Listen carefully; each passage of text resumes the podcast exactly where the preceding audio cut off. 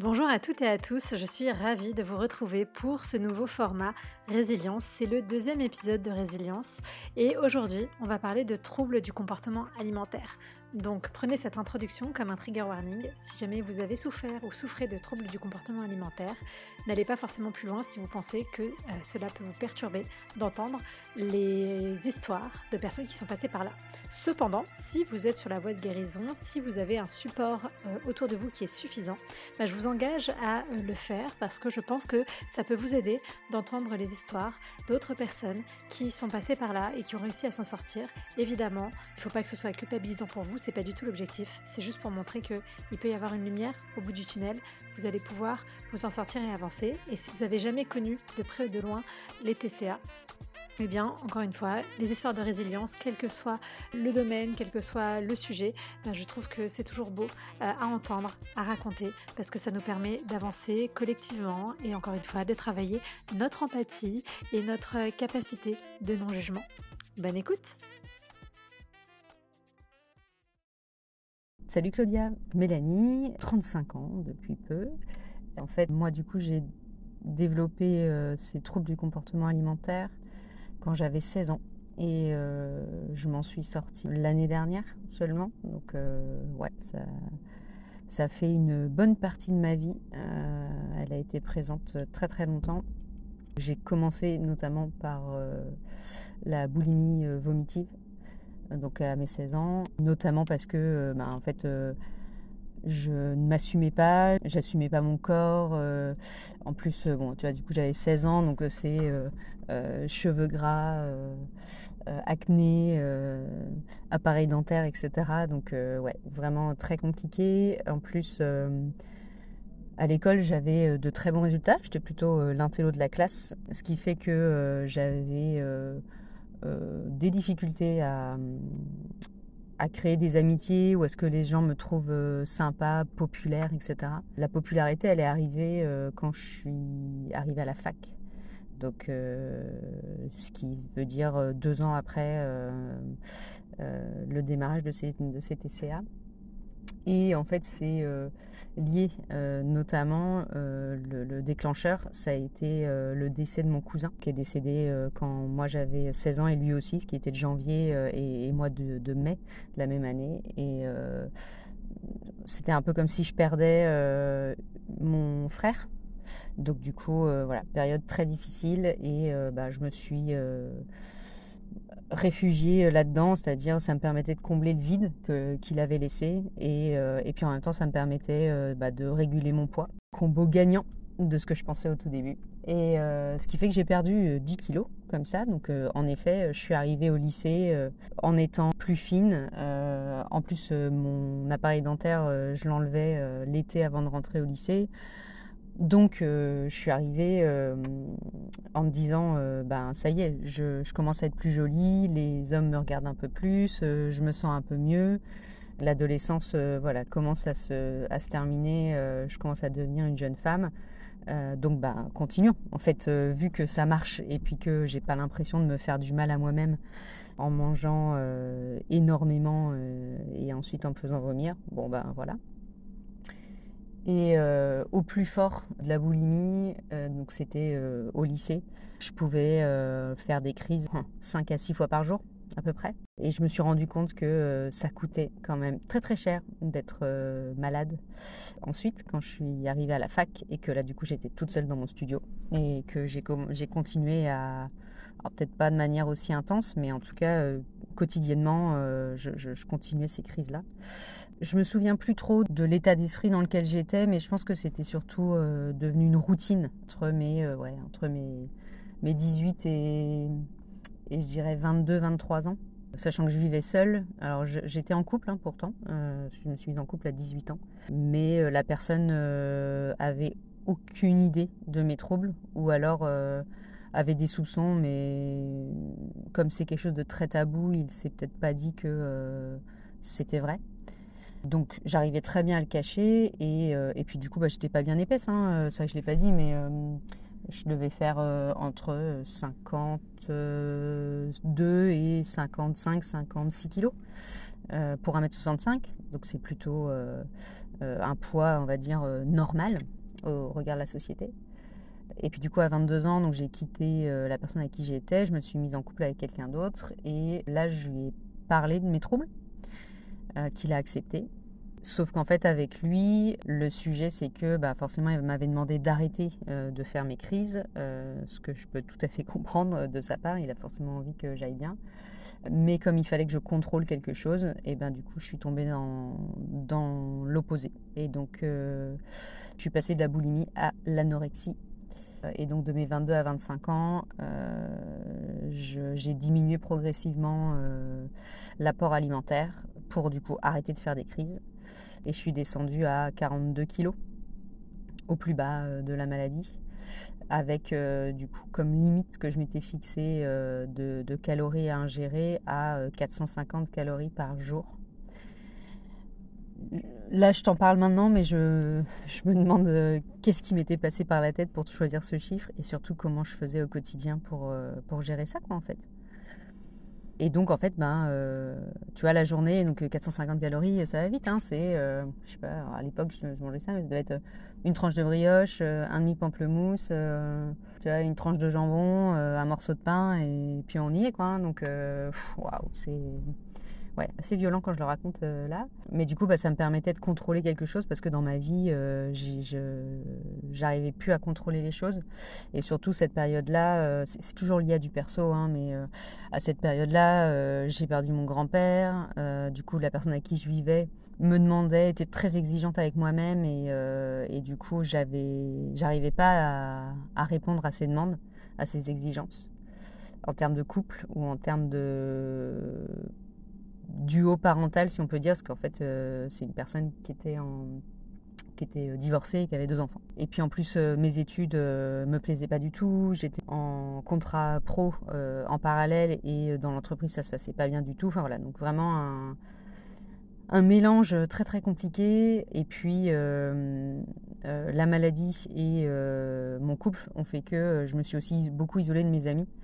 Et euh, quand ils s'en sont rendus compte et qu'ils ont voulu m'aider, bon, c'était un peu trop tard, mais, euh, mais en tout cas, ils ont fait quelque chose. Et j'ai commencé à avoir une psy à ce moment-là, donc euh, vers mes 24 ans, qui m'a énormément aidé à comprendre d'où venaient mes troubles du comportement alimentaire. Euh, donc à savoir, là c'était plutôt lié à, mes parents, à en fait le, fait que ma mère n'ait pas forcément voulu prendre ce rôle de maman, mais elle l'a fait parce que la société bah, le lui imposait. Tu vois, euh, c'était quoi dans les années 80, donc forcément, bah, tu rencontres quelqu'un, tu te maries, tu fais des enfants, tu achètes une maison, enfin le, le, le, schéma classique quoi. Et euh, je, pense très concrètement que ma, mère, bah, son rôle de mère, ça ne l'intéresse pas. Et c'est OK avec ça, hein. maintenant je suis OK avec ça. Mais ce qui fait que je pense que ça m'a euh, créé des manques, clairement. Et qu'en plus c'est mon père qui a compensé. Enfin voilà, je ne vais pas aller trop trop loin non plus dans l'analyse, mais euh, grosso modo c'est ça. Et donc 2013, euh, bah, je quitte mon mec, je termine mes études et je me barre en Australie. Je rejoins un ancien patron à qui j'avais bossé et je bosse pour lui et en fait ben ça m'a libérée. Ça m'a vraiment aidé alors j'ai quand même continué euh, là pour le coup je suis retombée dans la boulimie vomitive. Mais du coup c'était un petit peu moins fort. Et surtout euh, l'Australie et euh, le fait d'être à l'autre bout du monde de parler une autre langue etc ça m'a complètement libérée et je me suis trouvée là-bas vraiment c'est même pas retrouvée c'est vraiment je me suis trouvée parce que je m'étais complètement perdue les années précédentes. Et euh, du coup, je suis revenue en France. Et là, du coup, j'ai trouvé un job. Euh, donc ça, c'était 2014. Et bah, la boulimie a continué euh, malgré tout. Après, très clairement, hein, c'était pour moi, ça faisait partie de mon quotidien.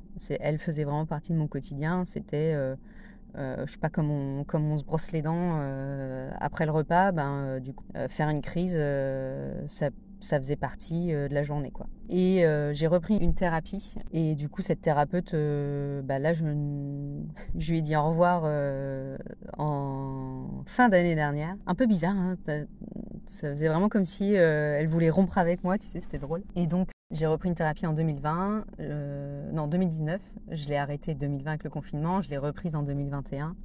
Et en fait, on a beaucoup continué de creuser du côté de mon enfance, etc. Et aussi avec la personne avec qui je vivais, donc avec qui je me suis mise en couple en 2016. parce qu'en fait, du coup, elle faisait partie d'un schéma que j'avais pas encore déconstruit. Euh, sa manière d'être, qui fait complètement partie euh, du schéma que j'ai reproduit donc par trois fois, c'est-à-dire les trois personnes avec qui j'ai eu des longues histoires. Alors même s'ils n'avaient pas forcément la même euh, personnalité ou le même niveau de maturité, au final, ce sont des personnes qui fonctionnaient exactement de la même manière avec moi ou avec qui je fonctionnais de la même manière. Ce qui fait que donc, mes troubles du comportement alimentaire euh, étaient en fait euh, engrainés euh, par, par ces schémas-là et par ces couples dans lesquels j'étais. Et 2021-2022, gros déclic pour moi. Je commence à lire beaucoup de choses sur le développement personnel, à vraiment faire un travail sur moi et surtout à apprécier qui je suis pour qui je suis réellement, à m'aimer et en fait à me donner cet amour en priorité. En étant un petit peu plus égoïste, parce que mon sujet aussi, c'est que euh, je pensais bah, que euh, je méritais pas d'être aimée. Et que donc il fallait que je donne beaucoup, beaucoup, beaucoup, beaucoup pour espérer qu'on me donne un petit peu. Et en fait, quand j'ai arrêté euh, de penser comme ça, ça se fait pas du jour au lendemain, mais en tout cas, quand je me suis rendu compte de la valeur que je devais m'apporter et de ma réelle valeur aux yeux de, des gens qui m'aiment, en fait, ça a tout changé euh, comme ça d'un coup. vraiment, j'ai ouvert une porte et je me suis, euh, enfin, je suis rentrée dans, dans, cette nouvelle pièce ou dans, je sais pas, mais enfin, en tout cas, j'ai franchi cette porte et, euh, et ça m'a complètement libérée. Et donc là, bah, depuis fin d'année dernière, j'ai changé de job, j'ai quitté du coup ma relation et je me suis libérée. Et à partir de ce jour-là, les crises ont complètement stoppé. Et vraiment, je n'y pense même plus. Je mange correctement, à ma faim, je me fais plaisir. Euh, euh, bah, en plus là, euh, comme je suis célibataire, je prends du temps avec mes amis, on va boire des verres et, et je mange des choses que je ne pouvais absolument pas manger sans me dire que j'allais en faire une crise. Euh, aujourd'hui, c'est vraiment derrière moi. Mais je pense que c'est euh, un long travail, des thérapies, des questionnements. Je, pense pas que ça a été un déclic comme ça d'un coup d'un seul, mais euh, je pense que ça s'est fait petit à petit. Sauf qu'un jour, mon cerveau, il m'a dit Bah ouais, c'est bon en fait, tu t'aimes.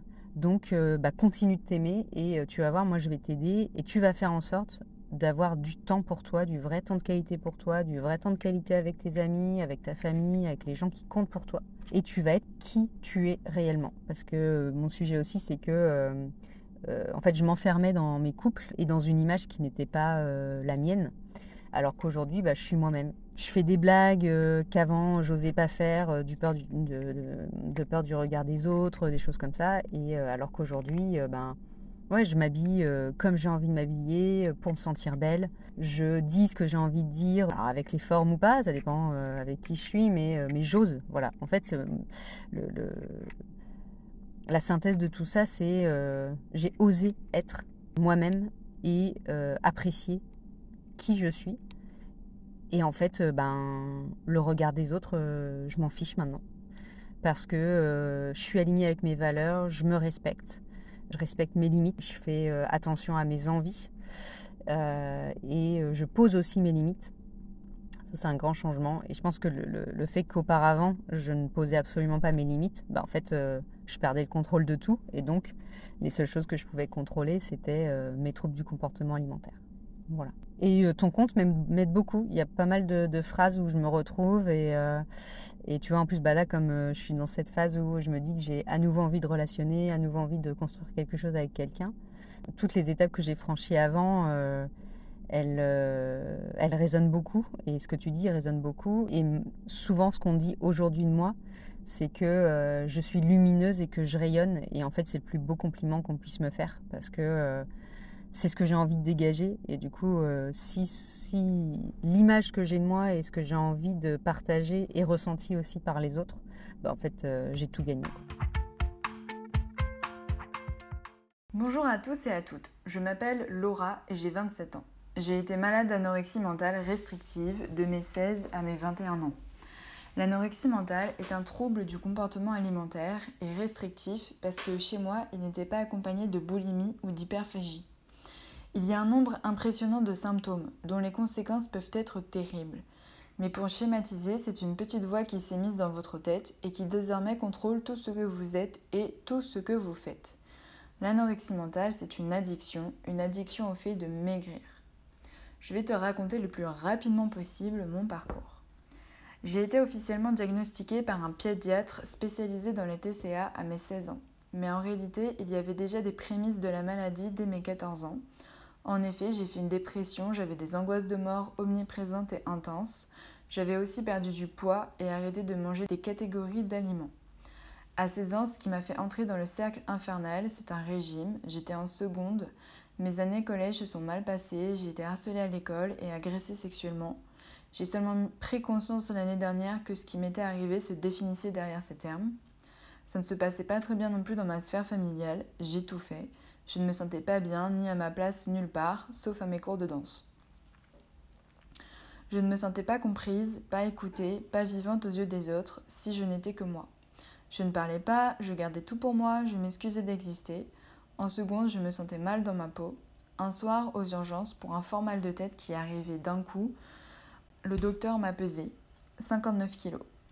Non, impossible, j'en fais 55. Pour moi, c'était improbable euh, qu'il y ait autant de différence de poids. J'avais une poitrine trop imposante que je n'aimais pas. J'ai alors décidé de faire un régime l'été qui a suivi.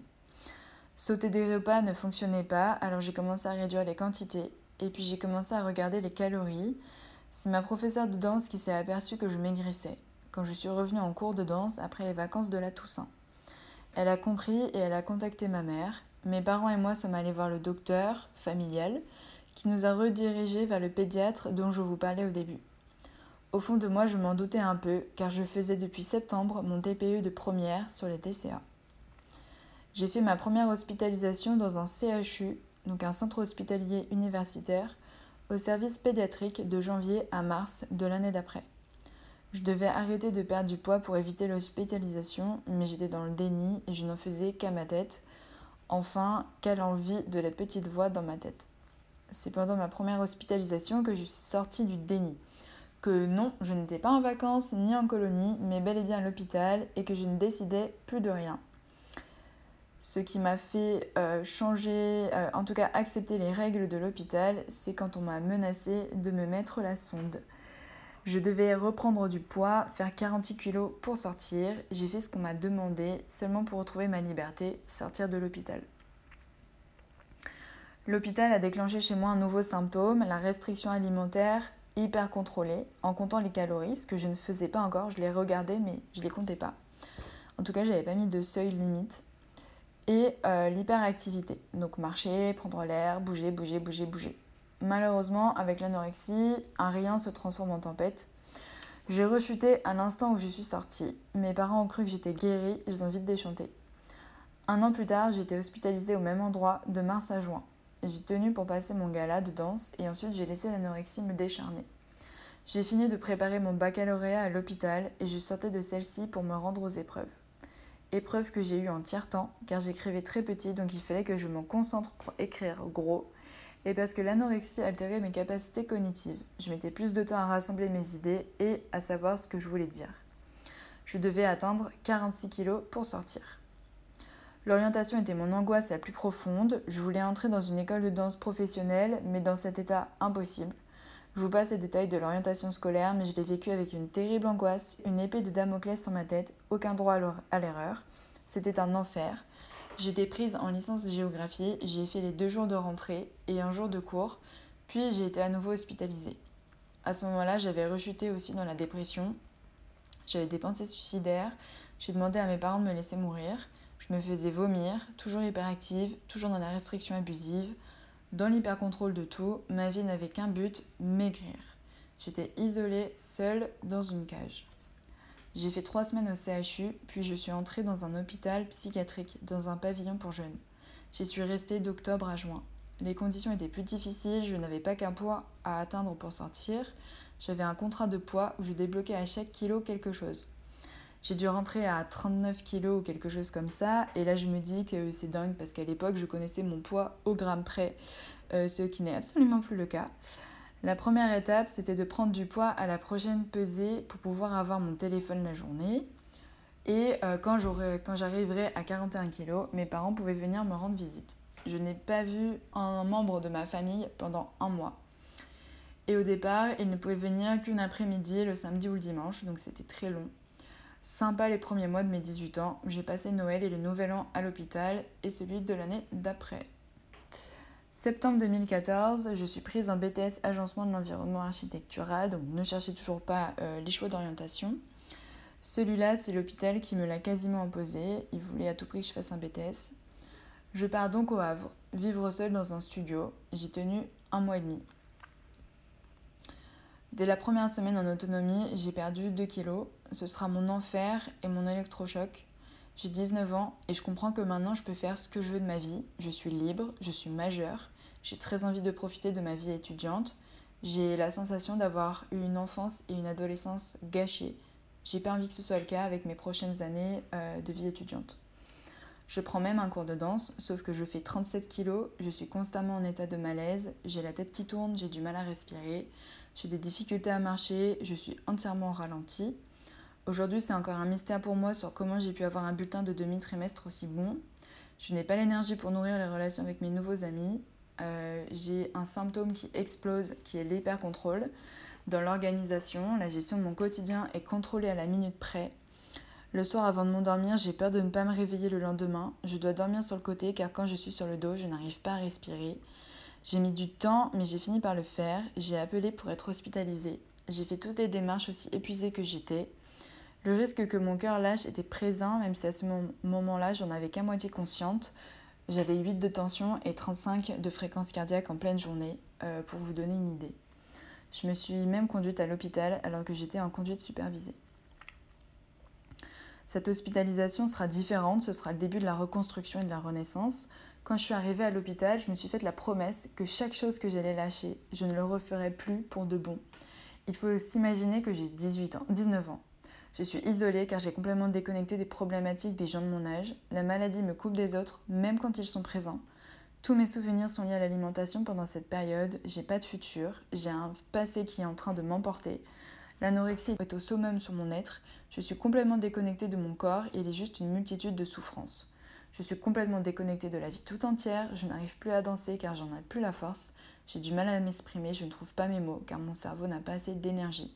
Je ne lis plus, je ne fais plus rien, je ne sais plus ce que c'est de manger de façon équilibrée, les quantités, la manière, je ne ressens plus la faim ni la satiété. Ça va mettre plusieurs années à revenir. Je ressens juste au fond de moi, au fond de la nuit noire, une lumière lointaine, infime, qui me pousse à continuer de vivre et c'est elle que je vais écouter à ce moment-là. Je vais donner mes dernières forces pour tenter de guérir et mettre KO la maladie. C'est la chose la plus difficile qui m'était donnée de faire depuis que j'existe. Je ne pouvais pas le faire seule. J'ai appris à accepter les mains qu'on me tendait et à faire confiance aux soignants. Psychiatres, infirmiers, éducateurs, kinés, psychologues, diététiciens, ergologues et j'en passe. Ça a été des longs mois compliqués parce qu'en fait j'avais la sensation de ne plus me connaître. L'anorexie te prend entièrement dans ton identité et donc quitter l'anorexie, c'est euh, quitter une part de soi. Et j'ai eu vraiment des, périodes de grand blanc où je ne savais plus qui j'étais et je me sentais juste vide. Et c'était extrêmement difficile. Et on dirait pas, mais il y a des étapes débiles. Par exemple, il a fallu que je réapprenne à m'asseoir pour regarder la télé. Voilà, et c'était une étape très difficile. Une fois qu'elle était lâchée, c'était fini, mais euh, j'ai mis un moment à y arriver. Je suis sortie de cette quatrième hospitalisation en avril à 43 kg, poids à laquelle je suis rentrée pour ma première hospitalisation.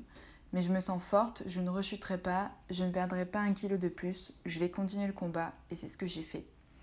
L'année de mes 20 ans, j'ai passé une certification de merchandiser sur un an et j'ai repris deux cours de danse par semaine. C'est une année où j'ai appris à revivre, euh, à revivre dans le quotidien en réalité. Ma première année depuis 4 ans sans hospitalisation, c'est difficile d'être exhaustif car cette maladie te transforme de l'intérieur, elle touche tout. Je vais mettre 3 ans pour m'en sortir complètement, pour ne plus lutter contre des pensées parasites, pour ne plus avoir besoin de compter les calories de mes repas, pour ne plus être atteinte de dysmorphophobie, Pour être souple dans les heures de mes repas, ne plus paniquer lors des repas de fête et profiter de ma famille et de mes amis, ne plus faire des exercices de sport pour tenter de contrôler mon poids et ma morphologie qu'on ne contrôle pas, réapprendre à manger en ressentant la faim et la satiété, être capable d'accueillir mes émotions liées à l'alimentation sans ressentir l'envie de maigrir, passer le cap psychologique des 46 kilos, et de façon aussi très étendue, apprendre à m'exprimer et à poser mes limites, compétences que je continue toujours à peaufiner d'ailleurs, à faire des ponts avec les autres, me montrer vulnérable, leur faire confiance, à être moins rigide dans la planification du quotidien, moins dans le contrôle, laisser de la place aux surprises, d'éteindre le perfectionnisme, à la peur d'être rejeté et abandonné, accueillir la colère, les sentiments d'impuissance et d'injustice, laisser passer toutes les émotions, travailler sur mon histoire pour me décharger des fardeaux de mon passé et ceux de ma famille, réapprendre à lire, me concentrer, me relier à mon corps, être davantage bienveillante et aimante avec moi-même, tout ça, tout ça et encore plein d'autres choses.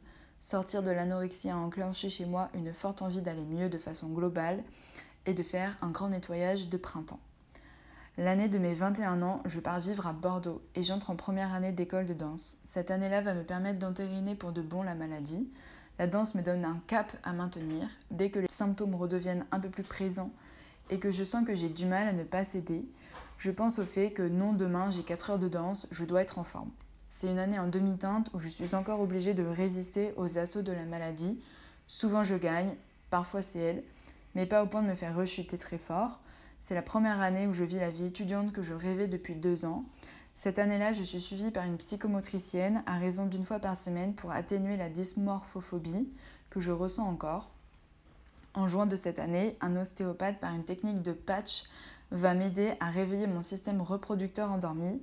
Et le mois d'après, je vais retrouver mes règles après 6 ans d'aménorrhée. Et euh, elles, seront, euh, elles ne repartiront pas.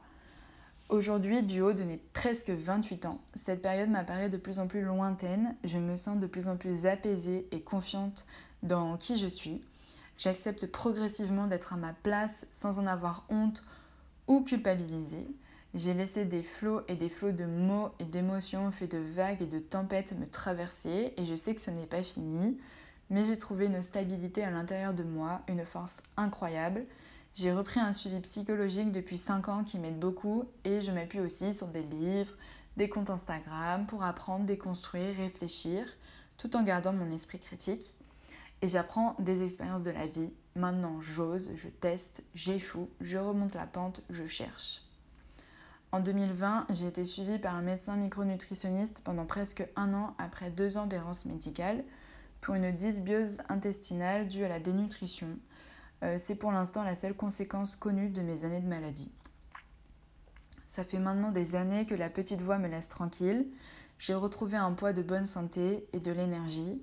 Cependant, je sais que l'anorexie restera comme une sorte de faille, un cheminement qui pourrait à nouveau se réactiver et à nouveau m'emporter alors je suis très vigilante là-dessus. Je le sais face à des situations qui me blessent profondément, où mes émotions débordent, ou alors des situations qui me stressent et me donnent envie de prendre la fuite, où je me dissocie, l'anorexie se fait entendre, je n'ai plus faim, j'ai du mal à manger, j'entends la petite voix qui me dit de me limiter en quantité, je sens tout mon corps qui veut maigrir, je me sens très mal dans ma peau. Et du coup, même si, euh, enfin, ça arrive du coup que je perde quelques, quelques grammes ou quelques kilos, alors je me prends dans les bras, je me rassure, je garde la conviction que ça va passer, je fais taire la voix dans ma tête et je continue comme je peux à garder le cap sans me noyer. Et pour l'instant, ça fonctionne très bien. Ma vie est tellement plus belle maintenant, elle a retrouvé toutes ses couleurs et pour rien au monde, mais vraiment pour rien au monde, je me laisserai replonger par amour pour moi-même. Merci à vous pour votre écoute. J'espère que ce format résilience vous a plu et je vous dis à très vite pour un prochain épisode.